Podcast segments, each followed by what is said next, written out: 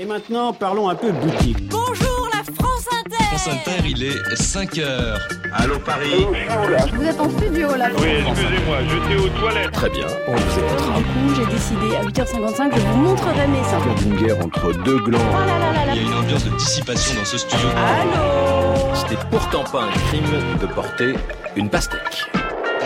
Bonjour à toutes et tous, et pardonnez pour cette voix légèrement cassée. L'émission qui épluche et dénoyote les programmes de France Inter est toutefois heureuse d'être reçue par vous. Une nouvelle fois, nous avons pressé jusqu'à l'écorce certaines émissions pour en extraire le plus pur des nectars, soit en huit échantillons injustes mais subjectifs aperçus de ce que l'antenne vous a proposé cette semaine, soit encore dans l'ordre d'apparition des histoires de Minou, du forceps, de la mode, une histoire de Copé, Anouk Aimé et Jean-Louis Trintignant, le Père Noël, Rocco Siffredi et un voyage très doré à Miami. Le tout sans pépin ni noyau donc. Maintenant, laissez-moi vous souhaiter la bienvenue à vous dont les loisirs consistent le plus souvent à réduire le temps et à plier l'espace. L'esprit inter.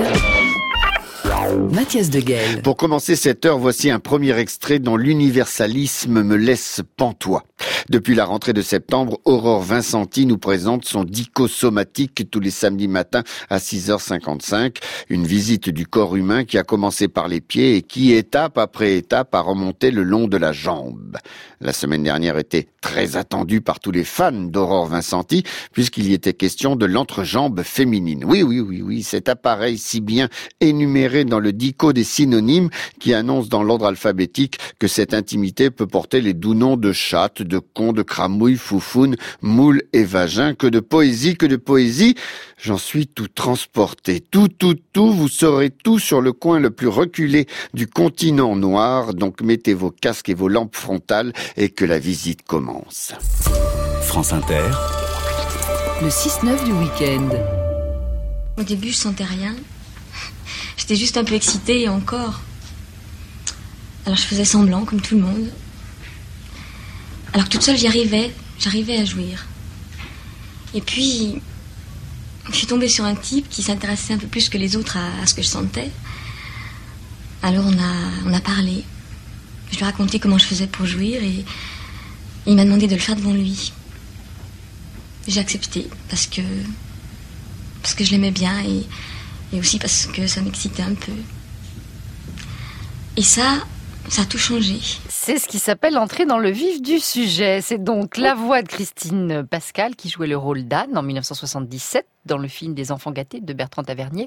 Bonjour Aurore Vincenti. Bonjour Patricia Martin. Si vous avez voulu commencer sur le plaisir féminin, c'est qu'on en est à l'origine du monde. Tout bonnement, oui. Mais avant cela, quelques détours par le sexe féminin avec trois mots. Il y en avait tant, il a fallu choisir.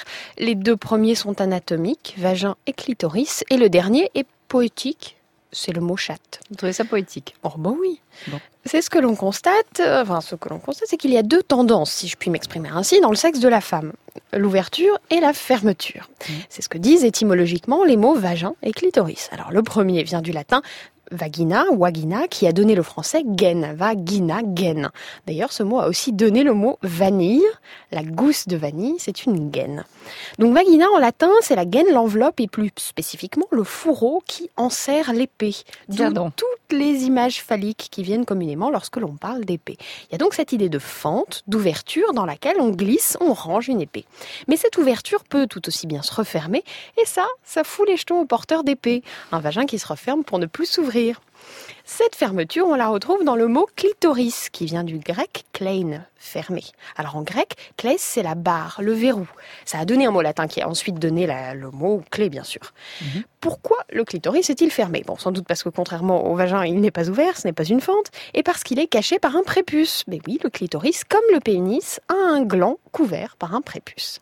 Alors on a beaucoup et longtemps opposé clitoris et vagin, on continue de le faire d'ailleurs. Dès la fin du 19e siècle, on parle d'orgasme vaginal par opposition à l'orgasme Mais ça, clitoridien. il paraît que c'est faux. Voilà, Enfin, bon. la, la psychanalyse s'est étendue sur la séparation et la hiérarchisation de ces deux orgasmes, mais de nos jours, comme vous le dites, on en revient quelque peu. Mais déjà en son temps, donc en 1963, Colette Renard ne discriminait pas, ne hiérarchisait pas. Elle témoignait au contraire d'une grande variété de possibles, à travers un choix lexical extrêmement riche et inventif. Et c'était Les Nuits d'une demoiselle. Je me fais sucer la friandise, je me fais caresser le gardon, je me fais empeser la chemise, je me fais picorer le bonbon, je me fais farcir la motelette, je me fais couvrir le rigondin, je me fais gonfler la mouflette, je me fais donner le picotin, je me fais laminer les crevisses. Je me fais foyer le cœur fendu, je me fais tailler la pelisse, je me fais planter le mont velu.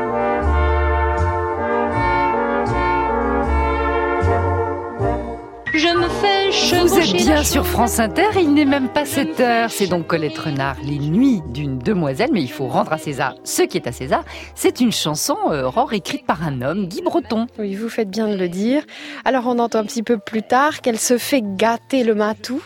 Et en effet, on parle de nos jours de la chatte, mais on a également employé le masculin chat, notamment au XVIIIe siècle. Donc le matou, le chat et la chatte, également sous la forme chagat. Mais pourquoi a-t-on associé l'animal au sexe féminin? Oui, pourquoi? Pour son pelage. Alors en anglais, on parlera aussi de pussy, la chatte, enfin le chat, mais aussi du castor beaver, fort poilu l'animal. Alors je ne sais pas si Jean-Paul Sartre savait cela lorsqu'il appelait Simone de Beauvoir beaver pour Beauvoir, mais bref, tout animal poilu ferait théoriquement l'affaire.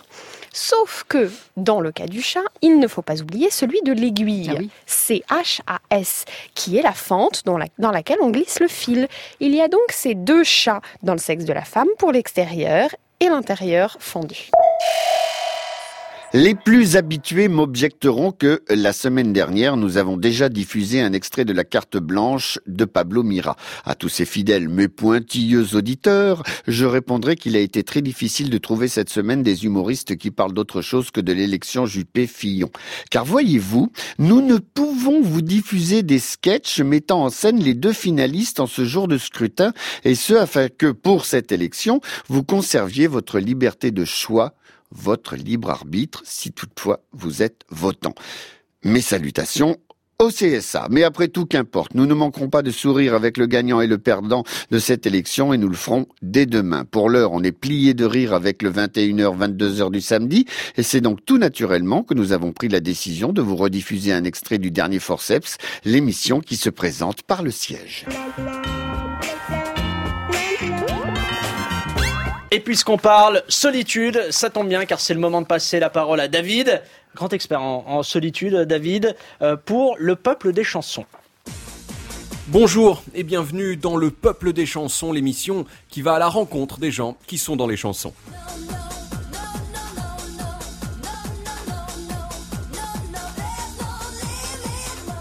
Unlimited, bonjour. No. Vous êtes l'auteur de la chanson No No No, There's No Limit, que l'on peut traduire euh, grossièrement par Non Non Non, il n'y a pas de limite. Alors, 20 ans plus tard, vous avez un petit peu changé de vie. Est-ce qu'aujourd'hui, pour vous, Tout Unlimited, il y a des limites?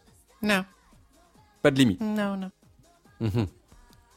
Alors, je vous propose de vous citer un certain nombre de limites et euh, vous me dites si, selon vous, elles existent ou pas. D'accord.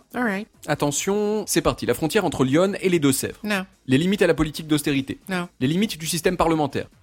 No. Les gens qui disent euh, Je veux bien être gentil, mais il y a des limites. no. La limitation à 90 dans les communes de la petite ceinture. No, no, there's no limit. C'est dur, hein La limite entre amitié et amour à l'heure du tout internet No. La limite à l'absence de limite. No, I don't think so. D'accord, tout en limited, merci. Je rappelle que selon vous, il n'y a aucune limite. En tout cas, vous ouvrez des portes, hein, et ça c'est, euh, ça c'est remarquable.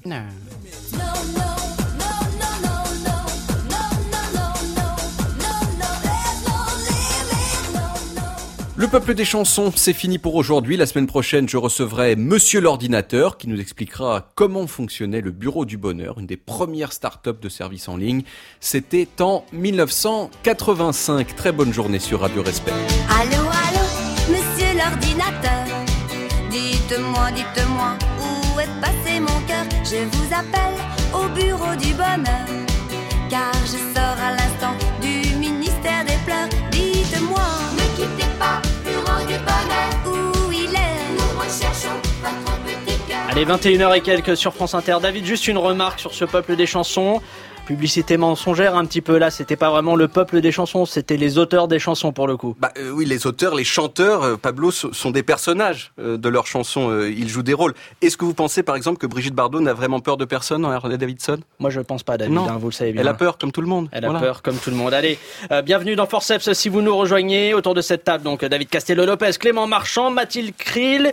C'est l'heure d'une tasse de thé avec un nuage de lacrymogène. C'est l'heure du casque et la burne. Le casque et la burne, Jean-Michel Coche. Jean-Michel Coche nous a rejoint. Jean-Michel, euh, bonjour. Vous êtes CRS et vous venez nous présenter un classique de la littérature. Oui, tout à fait. D'ailleurs, euh, Pablo, euh, merci de m'accueillir sur votre plateau. Bah, vous savez, on, on le dira jamais assez. euh, chez Forceps, nous sommes des amis de la police. On peut le dire, hein, des amis Ah de la oui, police. Et donc ce soir, euh, vous nous parlez de la princesse de Clèves. Exactement. Alors, avant toute chose, il faut dire que La princesse de Clèves, c'est un livre que tout le monde devrait recevoir en plein visage au moins une bonne fois dans sa vie. Ouais, une bonne fois dans, dans sa vie. Ouais. C'est-à-dire que c'est léger, c'est facilement maniable, ça fait un super projectile à, à lancer euh, dans l'œil d'un manifestant. Par contre, c'est un livre fragile. Par exemple, euh, la couverture a pas résisté à une grenade de désencerclement que j'ai dû racheter. Jean- J'ai dû racheter un exemplaire. Oui, mais Jean-Michel, est-ce que vous avez quand même réussi à lire le livre? La lecture euh, n'a pas été facile. J'ai quand même euh, perdu connaissance euh, page 9. Ah, Mais page 9. c'est un, roman dur et, et, hum, enfin un roman court et dur et qui vous assomme comme avec un bon coup de matraque derrière la tête. Et c'est surprenant parce que d'habitude, avec un- une matraque, un seul coup, ça ne suffit pas. Il faut toujours recommencer. Ouais, il faut toujours recommencer. Mais, mais quel est le sujet de ce livre, Jean-Michel, pour nos auditeurs? Parce que c'est la base, un peu, le sujet du livre. Ah, tout à fait, tout à fait. Alors, le livre euh, aborde la question de l'amour et de l'adultère. Et Madame de Lafayette invente le concept d'un coup de foudre tel qu'on le connaît aujourd'hui. Ah, tenez, par exemple. Ses pensées étaient si confuses qu'elle n'en avait aucune distincte et elle se trouvait dans une sorte de douleur insupportable qu'elle ne connaissait point et qu'elle n'avait jamais sentie. Là, elle décrit avec précision tous les symptômes d'un coup de taser. En effet, c'est Hmm. c'est joli, mais en même temps, c'est assez, c'est assez frappant hein, quand on entend ces mots. C'est évident, ça paraît Mm. évident. Et Madame de Lafayette, c'est aussi l'art de la préciosité, c'est de dire euh, je vais là où personne ne peut pas aller à ma place, au lieu de dire tout simplement je vais pisser.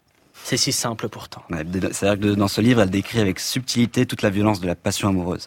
Et attention, c'est un amoureux de la violence qui vous parle. Mais je suis désolé, une princesse euh, folle, amoureuse d'un duc, qui l'aime en retour et, et elle ne succombe pas, bah, moi j'y crois pas. C'est comme si j'étais en face d'un manifestant écologiste et que je sortais pas mon flashball. Comment devenir un être humain? How to be a human being? La question taraude les quatre membres du groupe Glass Animals au point d'en faire le titre de leur tout dernier album. Youth, c'est le nom de l'extrait de ce disque. On écoute les petits gars d'Oxford et leur pop acidulé. Je vous dis à tout de suite sur France Inter.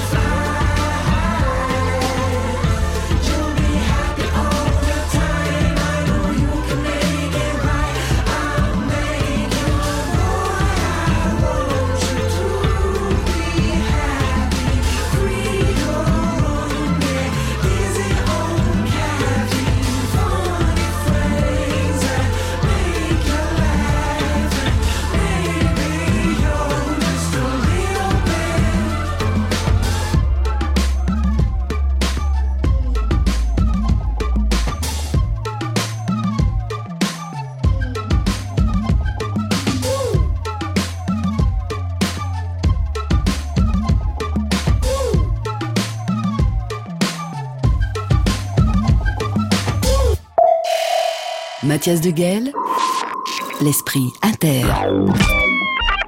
Avoir le swag, swaguer. L'expression remonterait à 1590 et Shakespeare en serait l'inventeur puisqu'on la retrouve cette expression dans la pièce Le songe d'une nuit d'été. Swagger est aussi, et depuis mercredi dernier, un film qu'on peut voir en salle et qui nous narre les pérégrinations pleines de classe de 11 jeunes gens d'Aulnay-sous-Bois. Il nous raconte l'essentiel et l'anecdotique et entre les deux donc, il reste swag. Il reste à la mode. Seulement aujourd'hui, on ne sait plus trop ce que ça veut dire être à la mode. Être dans l'air du temps, c'est se condamner à l'avenir d'une feuille morte, disait le poète. De 14h à 15h tous les dimanches, c'est l'heure de l'humeur vagabonde que nous présente Kathleen Evin. Nous avons conservé une courte séquence de son émission de la semaine dernière et voici ce que ça donne. Alors tous ces onze garçons et filles, ils sont tellement attachants. On voulait donc avoir une petite rencontre avec eux en dehors de votre film, Olivier Babinet. Gladys Mariva nous a rejoint. Bon retour dans l'humeur vagabonde. Bonjour Kathleen. Avec une valeur augmentée, m'a-t-on dit. voilà, vous êtes allé rencontrer quelques-uns des acteurs du film Swagger. Oui, j'étais euh, assez euh, impressionnée à l'idée de les rencontrer. Des adolescents qui ont beaucoup d'étiquettes, je pense, collées sur eux, jeunes de banlieue issus de l'immigration. Je me suis dit que ils avaient une intelligence sur l'adolescence euh, dont je me souvenais plus très bien. J'aimais beaucoup leur manière de parler de la banlieue que je connais pas très bien non plus et l'immigration, cette vieille histoire qu'on connaît bien en France, mais qu'on présente toujours comme quelque chose de nouveau, qu'on rejette. Et, je me suis dit qu'ils avaient beaucoup de choses à m'apprendre et j'y suis vraiment allée euh, très timidement, avec beaucoup d'humilité. Et euh, finalement, je leur ai juste euh, tendu le micro, je les ai laissés parler entre eux. Je me suis effacée et donc vous allez entendre dans l'ordre Régis, Salimata, Mariama, Aïssatou, Abou, Aaron, Nazario, Paul et Naïla. Le swag, c'est le style en fait, parce que c'était, euh, on utilisait beaucoup ça avec Salimata. C'est, euh, on disait ah t'es, euh, ah t'es trop stylé, et ben avec Salimata on disait ah t'es trop swag. Et en fait, le, c'est le style et surtout moi, vu que je vais pas me vanter, mais j'ai du style. Et du coup on me disait ah t'es trop swag, t'es trop swag. En fait, il y a ma mère et il y a mon autre maman, parce que euh, c'est ma tante en fait. Elle s'appelle Lucie, moi j'appelle maman Lucie. C'est ces deux femmes-là qui m'ont inculqué les valeurs de la mode en fait. Je dis maman parce que il y a ma mère qui m'a accouché et il y a mon autre maman qui m'a coupé le cordon. Celle qui a coupé mon cordon ombilical du coup. J'ai deux mamans. Et ces deux femmes-là, je les remercierai toujours, toute ma vie, parce que c'est elles qui ont fait qui je suis aujourd'hui. C'est eux qui m'ont donné la force d'aimer la, la mode, de continuer, de faire ce que je veux et de voir outre les barrières quoi. Toi, dans le film, tu dis que ton rêve, c'est de vivre à Paris et d'être styliste. Bah en fait, mon rêve c'est pas de vivre à Paris, c'est pas parce que à Paris on est plus heureux, c'est parce que Paris c'est la capitale de la mode, c'est là où je suis tombé amoureux de la mode, c'est là où tout se passe. Christian Dior, Pierre Balmain, euh, voilà quoi. Comment c'est perçu euh, à Aulnay-sous-Bois, enfin là où tu vis? C'est très très bien perçu. Au contraire, ils sont contents de voir quelqu'un qui voit outre les barrières, outre l'accoutrement qu'on porte, euh, le jogging.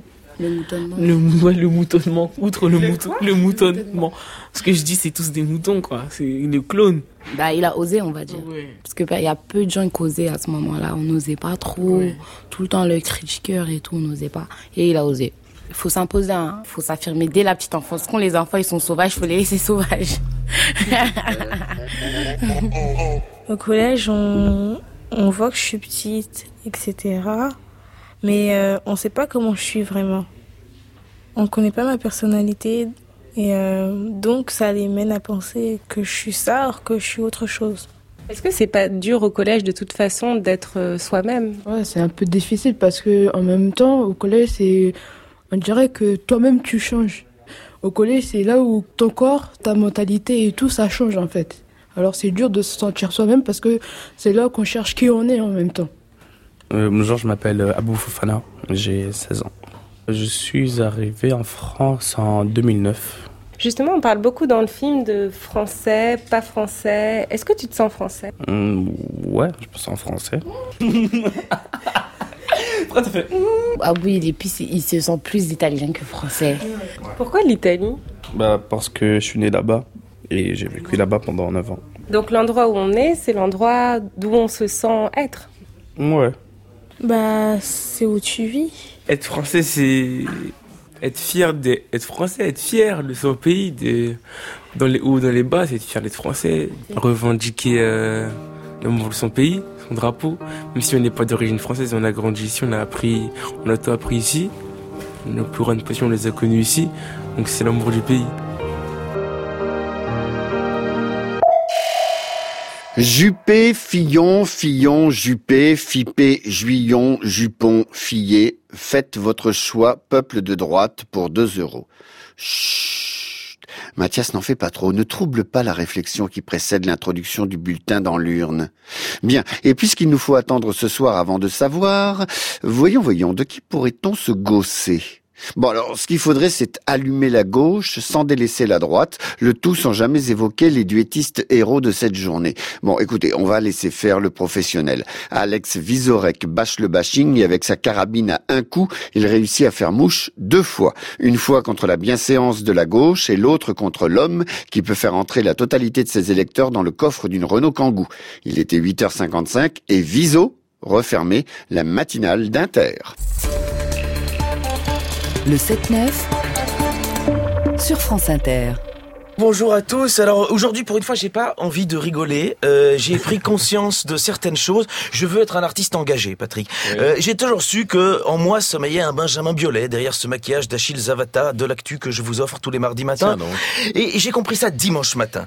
Euh, comme d'habitude, j'ai acheté mon JDD au kiosque à Saint-Germain-des-Prés. Euh, j'ai croisé Frédéric Becbédé sortant du Montana et m'engueulant parce que je préparais ma chronique trois jours à l'avance. Lui qui la rédige dans le Uber qui l'emmène à la maison de la radio.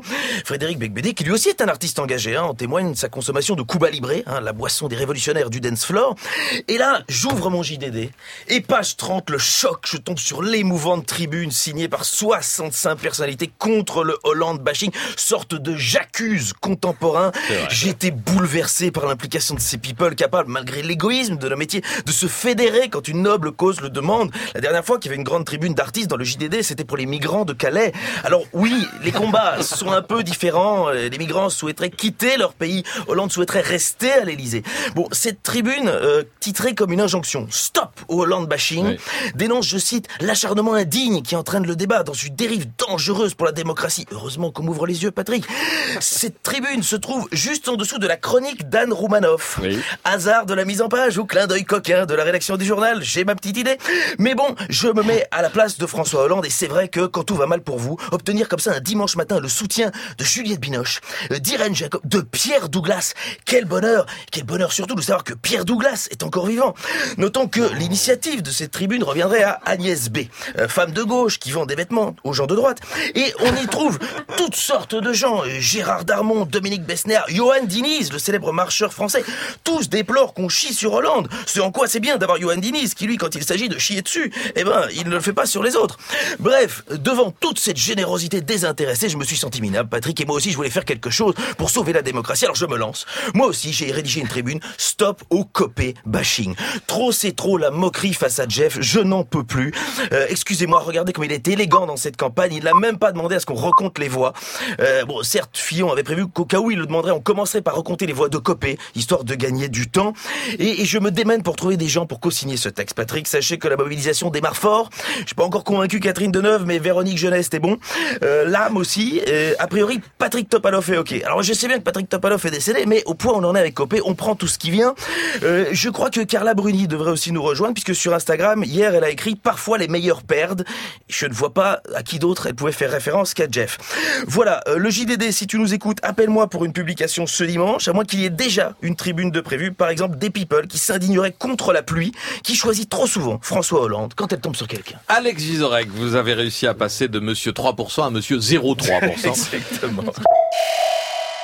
Ce sont les dignes héritiers du duo Ellie et Jacquenot pour les rythmes électroniques un poil hypnotiques. Le groupe La Femme vient de sortir son nouveau titre, qui est directement entré en playlist sur France Inter. Alors ce que je vous propose, c'est de le découvrir maintenant dans l'esprit inter.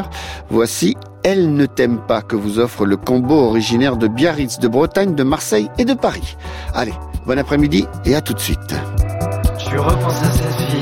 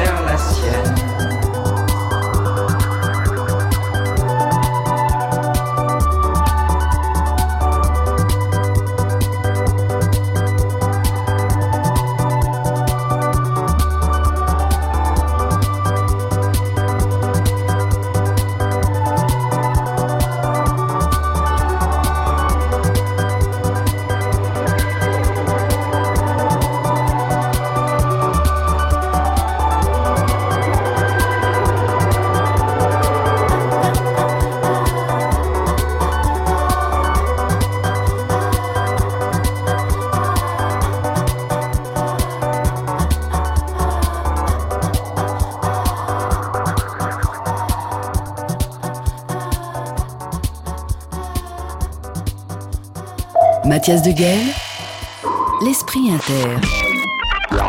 À bien regarder Augustin Trapenard, on se dit qu'assurément, il ne les fait pas. Pourtant, le chiffre parle de lui-même et il est édifiant, jugez plutôt 500. 500, ce n'est pas ici le nombre de Spartiates engagés dans la bataille des Thermopyles. Non, 500, c'est le nombre de boomerangs lancés par Augustin et récupérés par lui depuis la création de l'émission. Alors bien sûr, il fallait fêter ça en grande pompe. À eux deux, ils chose du 85. Anouk Aimé et Jean-Louis Trintignant étaient les 500e invités de Boomerang parce que le film Un homme et une femme de Lelouch fête lui aussi un anniversaire. Ça fait 50 ans que cette romance filmée est sortie sur les écrans français. L'occasion donc pour ce couple de se dévoiler et de faire, vous allez l'entendre, de curieux aveux au micro de France Inter. De 9h10 quand il part à 9h40 quand il revient, c'est l'effet boomerang.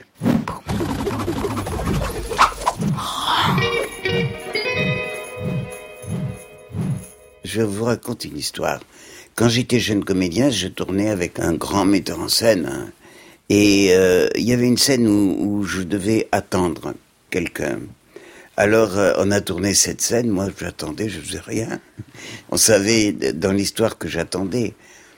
Et puis alors, le metteur en scène me saute dessus et il me dit, mais comment on peut comprendre que vous attendez? Ben, je dis pas la situation. Il me dit non, non, non. Alors, vous regardez votre montre et vous faites. Bon, c'était avec Claude, c'est jamais ça, quoi. C'est la vie. C'est jamais ça. Ça, c'est pas la vie. On réagit pas comme ça. Et puis même, je trouve qu'au cinéma, on joue trop, on montre trop les choses. Faut jamais montrer. Là, c'est à la comédienne que je m'adresse, et puis aussi à la spectatrice que vous êtes de cinéma. Qu'est-ce que c'est un bon acteur pour vous? Déjà, quelqu'un qui ne se prend pas au sérieux. C'est pas évident, il n'y en a pas tellement. C'est difficile de vous dire. Mais enfin, j'ai la chance d'en avoir connu. Jean-Louis. C'est drôle parce que euh, votre personnage, à nous, quand on lui demande justement dans cette scène pourquoi elle n'est pas devenue comédienne, elle dit très vite que c'est parce qu'elle a trop de pudeur. C'est possible aussi, mais quelquefois les gens qui ont beaucoup de pudeur, vous savez, c'est comme les gens timides. Après, quand ils sortent, ça, ça sort d'une façon beaucoup plus violente. Il faut être un peu impudique au cinéma? Un peu, oui, il faut un peu se forcer, oui. faut se forcer C'est vrai, il faut se forcer un peu. Il faut que ça vienne un peu malgré nous. euh, Oui. Il faut qu'on n'ait pas trop prévu. Moi, je suis pas fait pour. J'ai pas les qualités tellement pour être acteur de cinéma. Parce que je suis pas tellement. Attendez, ça c'est le moment comique là. Non, non, c'est vrai, non. Ça, Moi, je suis pas tellement. C'est la récré là. Un chat, par exemple, il est. il On est- vient de voir un homme et une femme. Non, on vient de voir un homme et une femme où il est sublime. Je vois pas un autre gars aujourd'hui comme ça. Et il nous raconte que bon, d'accord. Oui, alors par exemple, un chat qui sort d'une maison, euh, il sort pas euh, comme un chien euh, en sautillant. Il s'arrête, il s'arrête et puis il regarde s'il n'y a pas de chien. Il regarde si. Moi, je fais un peu la même chose. Moi, je suis plus chat que chien. Je suis pas très spontané. Et Claude dit que la spontanéité, c'est vraiment la plus belle chose à filmer et tout ça. Mais vous savez que tous les acteurs, c'est étrange parce qu'on fait un métier un peu d'exhibitionniste. Mhm. Tous les acteurs sont assez timides. Et souvent, on est devenu euh, acteur parce qu'on était timide à nous, c'est ça, je suis sûr. Ah, la réponse à nous. Ouais. Il doit avoir raison. Oui, c'est que tout d'un coup, euh, on nous demande d'être des personnages autres que ce qu'on est, Mm. et ça nous convient très bien. Absolument.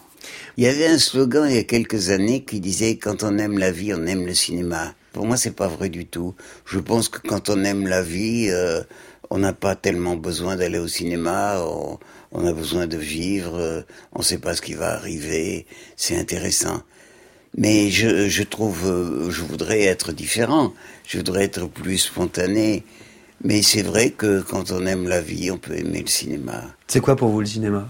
Bah, c'est un, une façon de rêver. Il y a un film de Woody Allen que j'aime bien.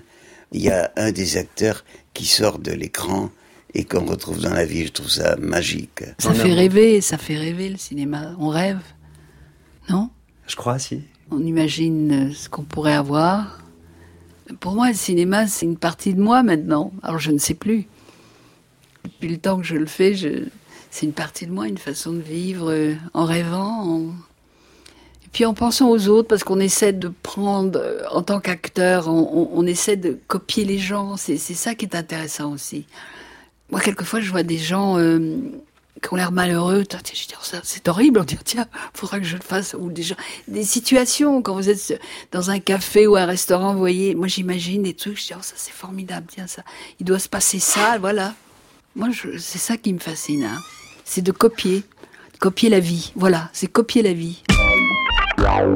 Tiens, et si après cinéma, nous parlions cinéma?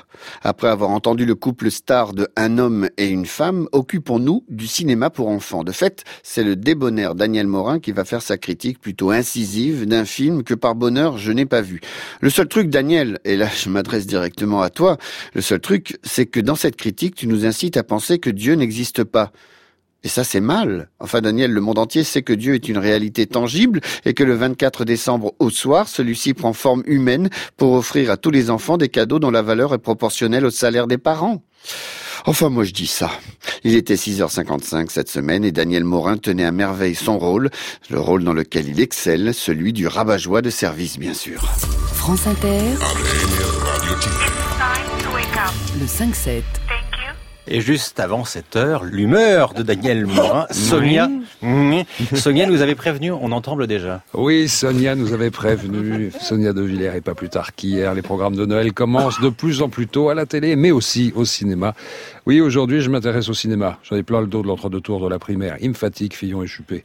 Entre le plus jeune des deux qui veut faire une politique de vieux et le plus vieux qui croit toujours qu'il est jeune, j'en ai ma claque. Alors oui, le cinéma, lui aussi, a cette saison rongée, a été rongé par le virus de la gangrène de Noël. J'en veux pour preuve, en ce 23 novembre, la sortie du film d'animation Julius et le Père Noël. Une niaiserie de 1 heure et 20 minutes. Présentation. 2016 n'échappe pas à la règle. Une fois encore, en cette fin d'année, va voir pulluler sa cohorte de mièvreries qui, de novembre à décembre, viendra polluer les écrans blancs de nos salles noires. Julius et le Père Noël, c'est l'histoire d'un petit garçon élevé dans un orphelinat. Bonjour le cliché. Julius est persuadé que c'est le Père Noël qui l'a amené petit dans cet orphelinat. C'est vous dire si le gosse est con. un jour, il touche un objet insolite qui le transporte dans un monde imaginaire où l'attend une fée habillée dans une robe en or. Tellement années 80, tellement Ophélie Winter, tellement ringard. La fée lui donne une mission, retrouver le Père Noël qui a disparu, comme si on pouvait perdre un vieillard obèse habillé en rouge qui se balade en faisant oh oh oh. Une aventure périlleuse au milieu des nains maléfiques. Bonjour la stigmatisation des gens de petite taille. Julius a pour camarade un cochon qui parle. Un goré idiot, image odieuse et provocatrice à la fois, en s'étant troublé on sait que le sujet halal est particulièrement sensible.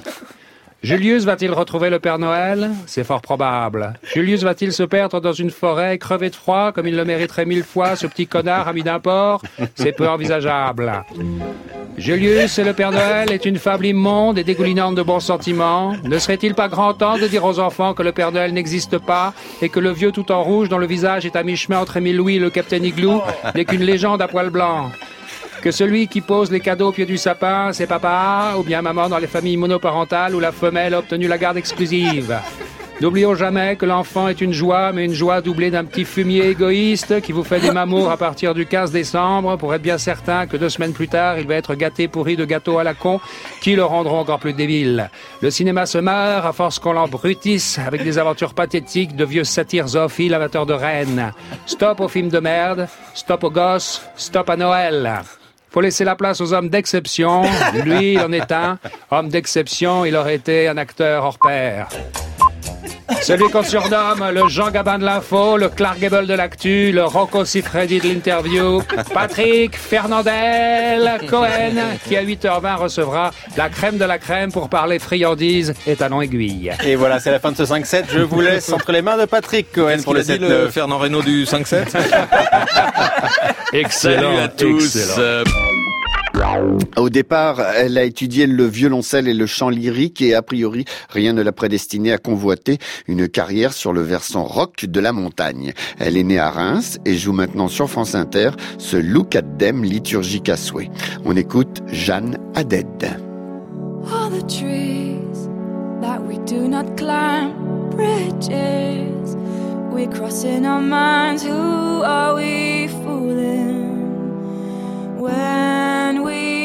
Cry? When she says everything is fine over her head, clouds that look like mine. Oh, why can't she wish for brighter skies?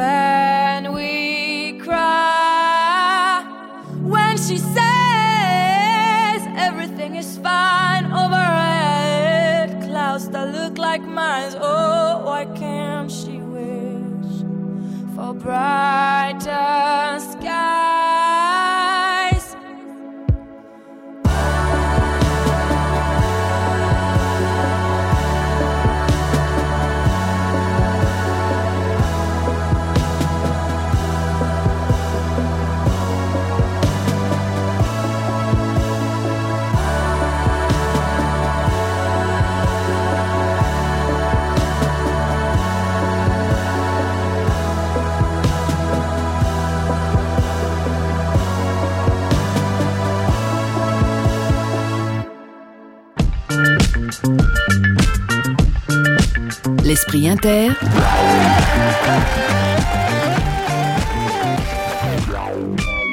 Mathias de Guel. Rocco et ses fils. Ce pourrait être le titre parodique d'un film se moquant gentiment du chef-d'œuvre de Lucchino Visconti. Il n'en est rien. Rocco Siffredi est une ex-star du porno et Lorenzo et Leonardo sont ses fils. Voilà pour la présentation. Ces jours-ci, un film signé Alban Turley et Thierry de Mézières, Rocco, est visible en salle. L'occasion pour Laurent Goumard de recevoir la légende du X. Mais attention, quand Rocco Siffredi est sur l'antenne de France Inter, on hausse le niveau du débat. Pas question de tomber dans une quelconque forme de trivialité, ce ne serait pas approprié. Non, quand Rocco est dans le nouveau rendez-vous, il cause famille et du rapport qu'il entretient avec ses deux garçons. En somme, c'est comme si derrière le hardeur se cachait un père de famille attentif aux remarques de ses deux fils, rien que du banal. En bref, Rocco Siffredi est un père comme vous et moi, à quelques centimètres près. France Inter. Le nouveau rendez-vous. Laurent Goumard. Comment le film a été reçu, notamment par vos fils Parce qu'il y a une séquence où vous parlez avec vos fils de votre métier, de votre parcours. Un des deux vous dit qu'il a de la chance de vous avoir pour père. L'autre, on le sent beaucoup plus réservé.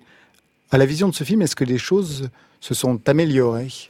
On a, on a eu la malchance pour moi, mais heureusement aussi qu'on l'a fait parce que il faut euh, tout ça, ça doit, ces murs, ils doivent tomber. Et c'était, ça, ça restait un mur. C'était celui-là avec les gosses.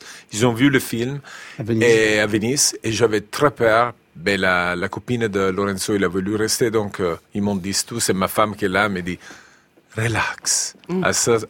On s'assoit et on regarde le film. T'inquiète pas. À la fin du film, Lorenzo, il se lève, il me sourit. Leonardo, il me regarde euh, et il me sourit un peu plus tard.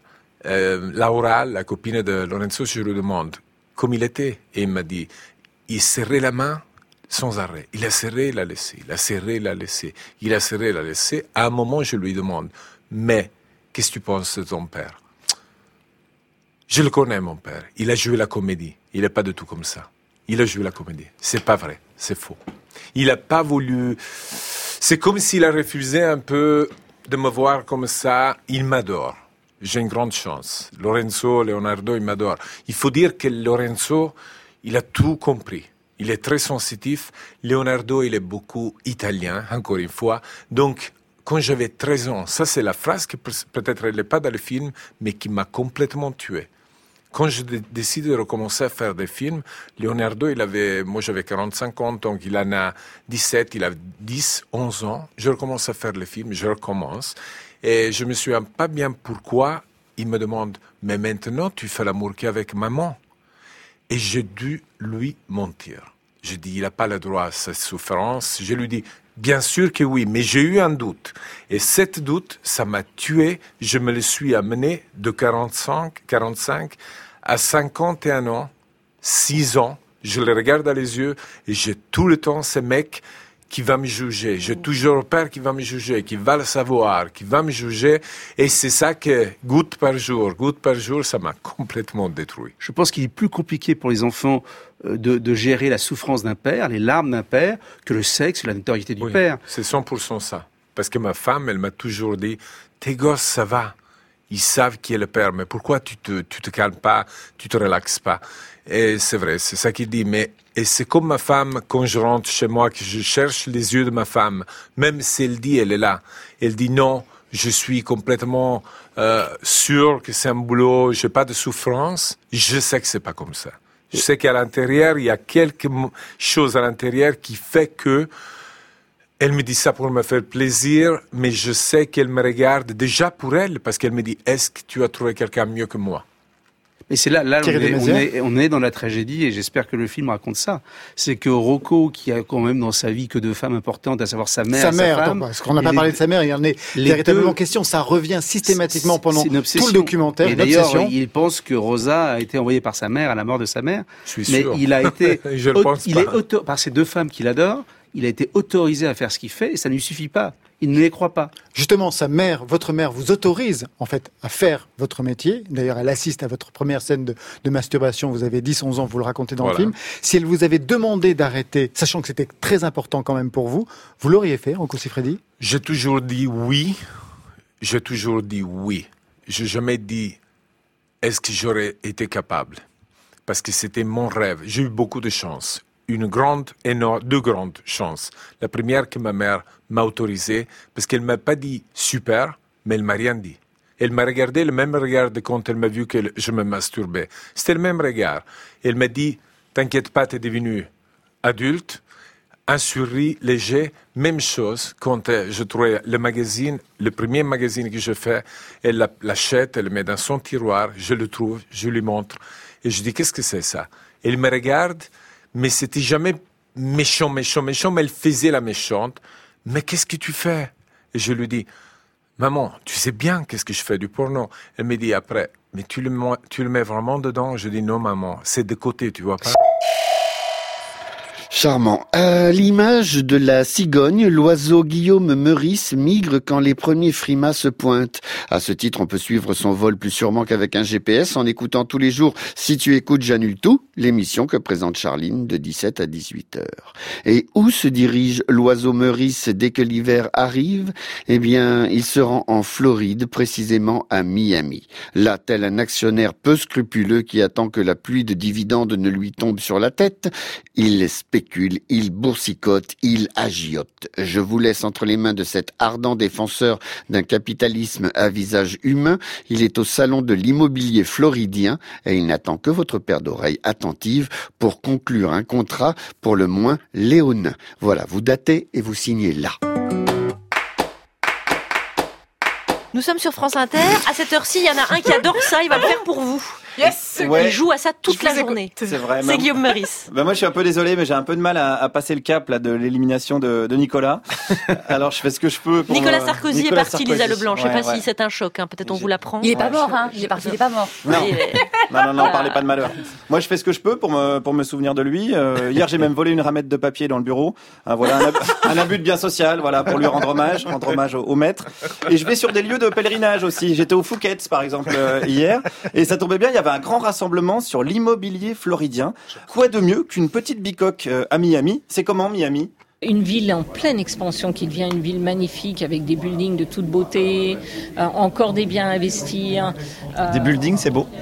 euh, il peut y avoir de très très beaux buildings. Vous avez entendu parler de la tour Porsche où vous montez votre voiture dans l'appartement? Euh, Vous voyez, bon, il faut quand même avoir entre à peu près 6 millions de dollars. Bon, Mais ça, ça se trouve. voilà. Ouais, c'est pas excessif, c'est pas excessif.